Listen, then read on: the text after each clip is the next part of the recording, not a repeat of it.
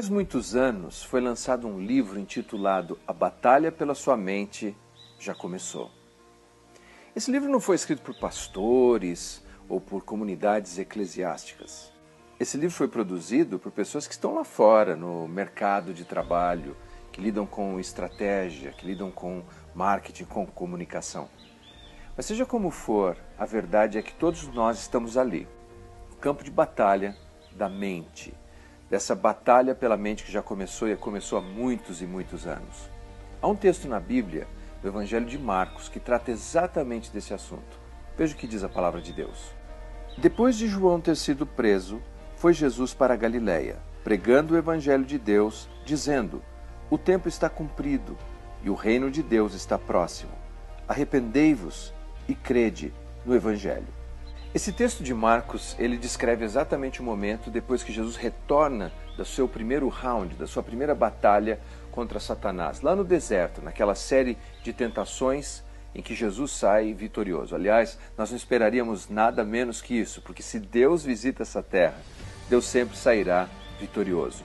O interessante do texto é que Jesus agora inicia o seu ministério não no sul, mas na região norte de Israel, na Galiléia, e ali ele passa a fazer algo muito específico, que é proclamar o Evangelho. O evangelista nos diz que ele prega o Evangelho de Deus. Parece haver uma certa contrariedade aqui, porque no primeiro capítulo o evangelista nos diz que esse é o Evangelho de Jesus Cristo. Afinal de contas, é o Evangelho de Jesus Cristo ou é o Evangelho de Deus? Quando nós entendemos a proposta do autor Marcos, nós veremos que dizer que o Evangelho é de Deus ou o Evangelho de Jesus Cristo é a mesma coisa. Porque Jesus é apresentado como Deus homem, isso é, o dia que Deus visitou essa terra em figura humana. Da história da igreja, nós sabemos que nos primeiros anos, quando os cristãos sofriam severa perseguição, eles não se identificavam com expressões como usamos hoje, a paz do Senhor, a graça e a paz. Na verdade, eles usavam uma forma, um código para se comunicarem uns com os outros. E o código era o seguinte: um deles fazia meio arco e o outro fazia meio arco. Quando esses arcos se encontravam, produzia um símbolo, o peixe. Aliás, o peixe foi um dos primeiros símbolos da igreja cristã. A palavra grega é ictis e funcionava como um acrônimo para isso, Cristo, Theos, Huios, Soter. Jesus Cristo Deus Filho Salvador. Era exatamente nisso que os primeiros cristãos depositavam toda a sua confiança.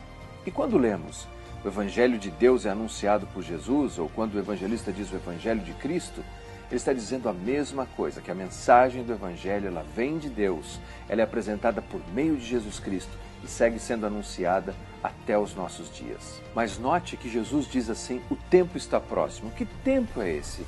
Ora, aquele tempo em que Deus entrou na história por meio do seu Filho para anunciar a sua mensagem. Portanto, porque o rei do reino ali estava, o reino não poderia estar tão próximo deles como estava ali na pessoa de Jesus.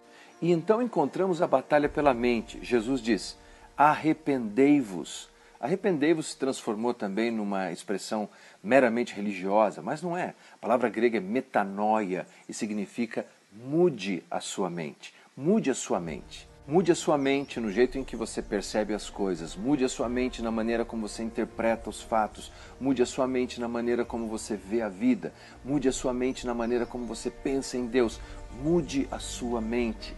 É quando mudamos a mente que posteriormente teremos uma mudança nas nossas atitudes, nas nossas palavras, nas nossas ações. Mas a primeira coisa não é simplesmente sair tentando mudar o comportamento que temos, é mudar a mente. E como podemos mudar a nossa mente? Crendo no Evangelho.